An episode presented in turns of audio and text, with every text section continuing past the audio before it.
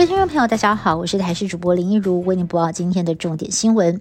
中秋连假第一天，国道涌现出游返乡车潮，下午五点钟过后，南下部分路段时速依旧不到二十公里。高工局预估，中秋连假第二天上半天仍然会以南向车流为主，不过下半天开始将会有一波提前北返的车潮。尤其是国道五号北上，预计可能会塞到深夜十二点，尖峰时刻的行车时间可能是平常的七倍左右。英国女王伊丽莎白二世在英国时间八号下午辞世，享其寿九十六岁。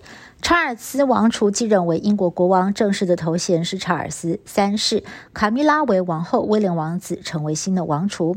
查尔斯以国王的身份发表声明，表示这一天是最悲伤的时刻。王室随即启动了伦敦桥计划，按部就班的筹备女王的丧礼。尽管女王年事已高，最近行动不便，在苏格兰静养，但是呢，不少的民众哦，听到女王过世的消息，仍然是感到震惊与不舍。英国女王伊丽莎白二世辞世。王储查尔斯不但继承王位，连女王名下庞大的财富也一并继承。根据美国商业杂志《富比士》的出估，女王的资产高达了八百八十亿美元，折合台币是两兆六千四百亿元。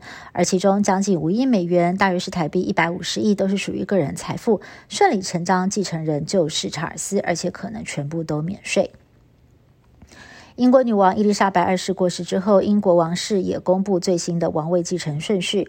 女王的孙子四十岁的威廉王子成为王储，膝下三名子女分别位居第二到第四顺位。紧接着在后的是哈利王子，还有两名子女。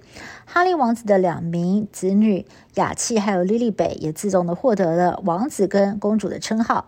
因为肤色较深，才没有王子公主头衔的传闻也不攻自破。减税小确幸来了吗？行政院会拍板，二零二二年每人的基本生活费由十九点二万调涨到十九点六万，调增四千元。基本生活费提高，减税的效益也就自然增加了。大约有两百三十万户受惠。明年五月申报综合所得税的时候就可以适用。以四口之家来估算，明年可望省税一千九百二十块钱。不过民众直言呐，这个数目根本就无感，抱怨减税的幅度根本就跟不上通膨的速度。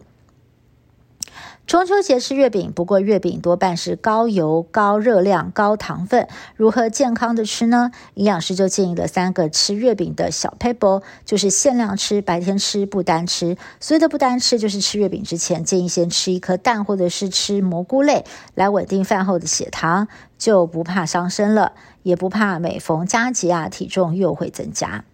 以上新闻是由台视新闻部制作，感谢您的收听。更多新闻内容，请您持续锁定台视各界新闻以及台视新闻 YouTube 频道。